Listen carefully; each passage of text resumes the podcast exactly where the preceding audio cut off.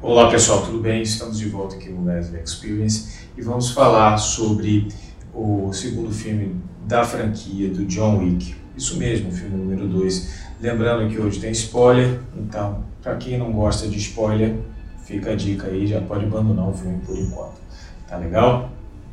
E vamos embora, que não, quem ainda não se inscreveu, se inscreva no canal, dá um like no vídeo, dá aquela força para esse canal que é um bebezinho de colo bem pequenininho, quem dá mama com exclusividade. Lá.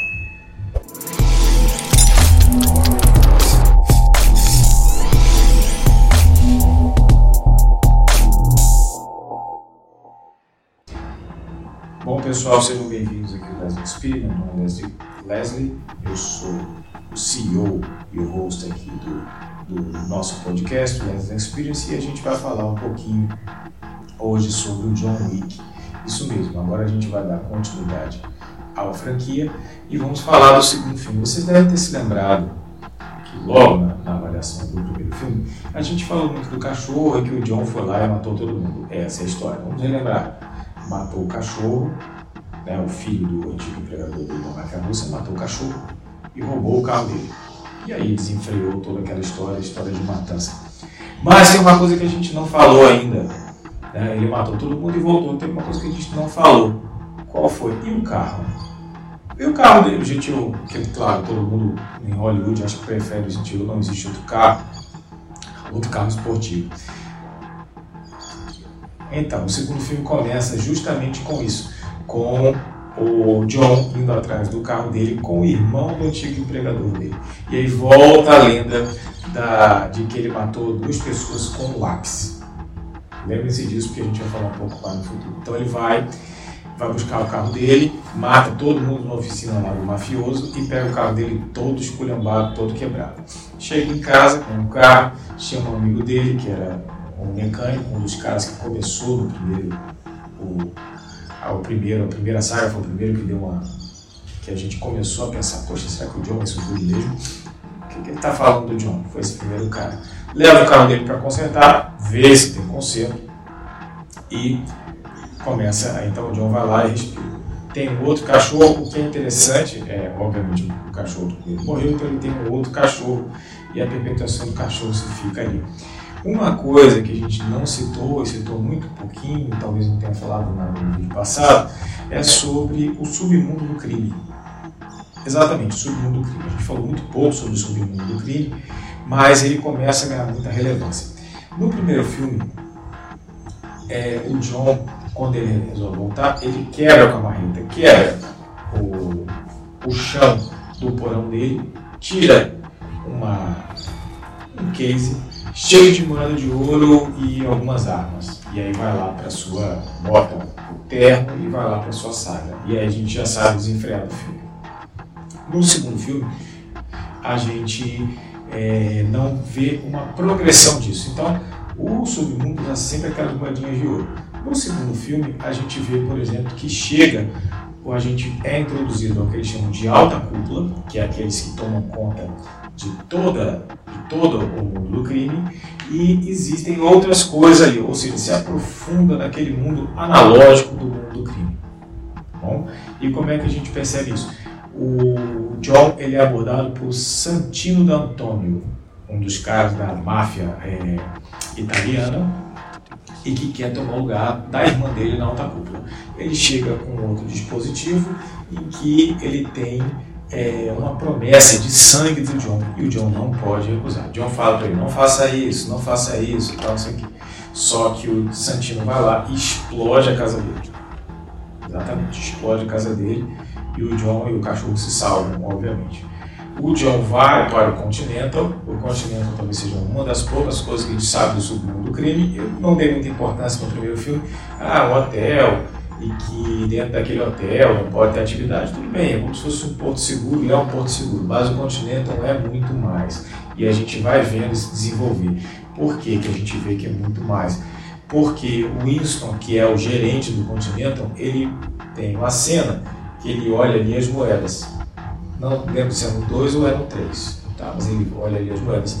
E em outros continentes pelo, pelo mundo, a mesma coisa, eles olham a moeda. Então, o Santino chega, voltando à história do Santino, e tem aquela promessa. o John é obrigado, obrigado a cumprir aquela promessa. Então, o John vai até, até procura de novo Santino e vai pagar a promessa. O Santino quer que ele mate a irmã para tomar o lugar dela na alta cúpula, na cadeira da alta cúpula.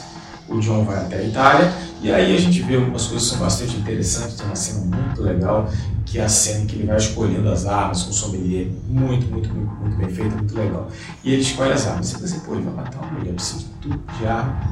Né? Aí vê as catacumbas, é bem interessante a questão de se, é, de se utilizar essa questão do submundo do crime.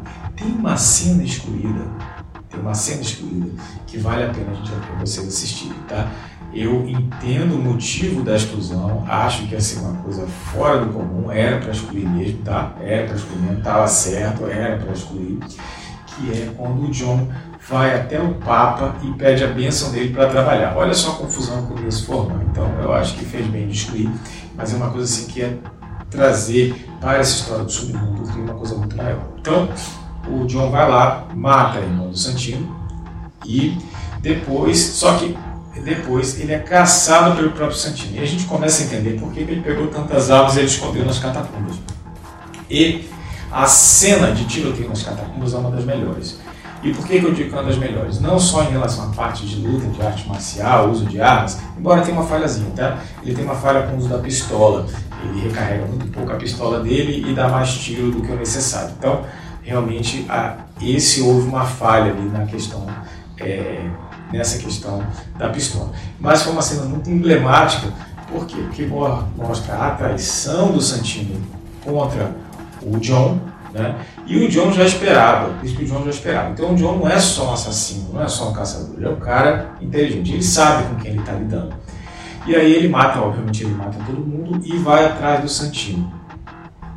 O Santino coloca é, a cabeça prêmio, 7 milhões de dólares pela cabeça do John, e aí a gente volta à retórica lá, que é tudo analógico, praticamente tudo analógico. Aqueles monitores de fósforo ainda nos computadores, eles usam SMS entre eles e tal, e que é uma coisa bastante interessante, tá? É uma coisa bastante interessante. Tipo assim, eles não são tão digitais assim, tudo muito analógico, tudo no carimbo ali, tudo na máquina de escrever, o que fica bastante interessante, por isso que as pessoas não sabem. John é perseguido por todos os assistentes de Nova York, aí eles refazem a cena que ele matou o cara com lápis, acho que deve ter sido isso. Como? Como é que foi? Ficou, ficou é, confabulando muitas teorias, então eles fizeram a cena e aí o John é baleado, né? Ele, ele é baleado, e aí a gente conhece o rei do Bowie, né? O rei dos mendigos, em que a gente é introduzido. E era um cara que tinha uma relação, é o Fishburne, né, Lawrence Fishburne, que tinha trabalhado com, com o Ken no Matrix, que fica bastante legal essa, essa relação entre os dois. E aí a gente vê quem é, que existem mais coisas ali que os mendigos também têm planejamento central, que a gente achava que não existia, o que é muito, muito legal e vai criando mais uma natureza da, dessa questão relacionada ao submundo, submundo do crime. Pois bem, John vai lá, é, segura, né, segura um laço temporal pequeno e vai atrás do, do Santino, tá, do Santino. Ele vai, mata todo mundo, entra também uma cena muito bem feita, cena, uma sequência, na verdade, uma cena, uma sequência do tiroteio no museu, no Museu de Nova York. Muito legal, muito bem feito, é, parte de lutas muito interessante, tá, o que está muito bem, os atores estão muito bem, a última luta com a, a chefe, né, ou a responsável pela segurança do Santino, que eu achei um pouco mais fraca, embora seja uma excepcional atriz, estava luta muito bem, mas poderia ser um pouquinho mais, mais bem feita a luta, ou melhor, ter mais elementos de luta, mas acho que por conta do tempo da película também já estava é, muito avançado. E aí o Santino vai até a Continental, e se resguarda no santuário dos bandidos, que é o Continental. E o John vai lá e mata ele no Continental, uma coisa que ele também não poderia fazer. E aí desencadeia é, toda a, a, digamos assim, todo o submundo do crime em cima do John Wick. Então ele entra e aí a gente vai entrar nos eventos do terceiro filme, que é o John tentando voltar, digamos assim, para a vida dele normal. Então é, essa é a curva e que aconteceu no John Wick 2. A gente vê, por exemplo, coisas muito interessantes, que é o uso de mais armas, armas é, é, diferentes, né, digamos assim, o uso de mais armas. A gente vê a cena do, da, da morte com o lápis, do assassinato com o lápis. É mentira, tá, gente? O lápis ia ter quebrado. Só digamos de passagem, o lápis ia ter quebrado. Não tem como você furar a coluna com o lápis e o lápis não quebrar, né, gente? Impossível, tá? Não tem como.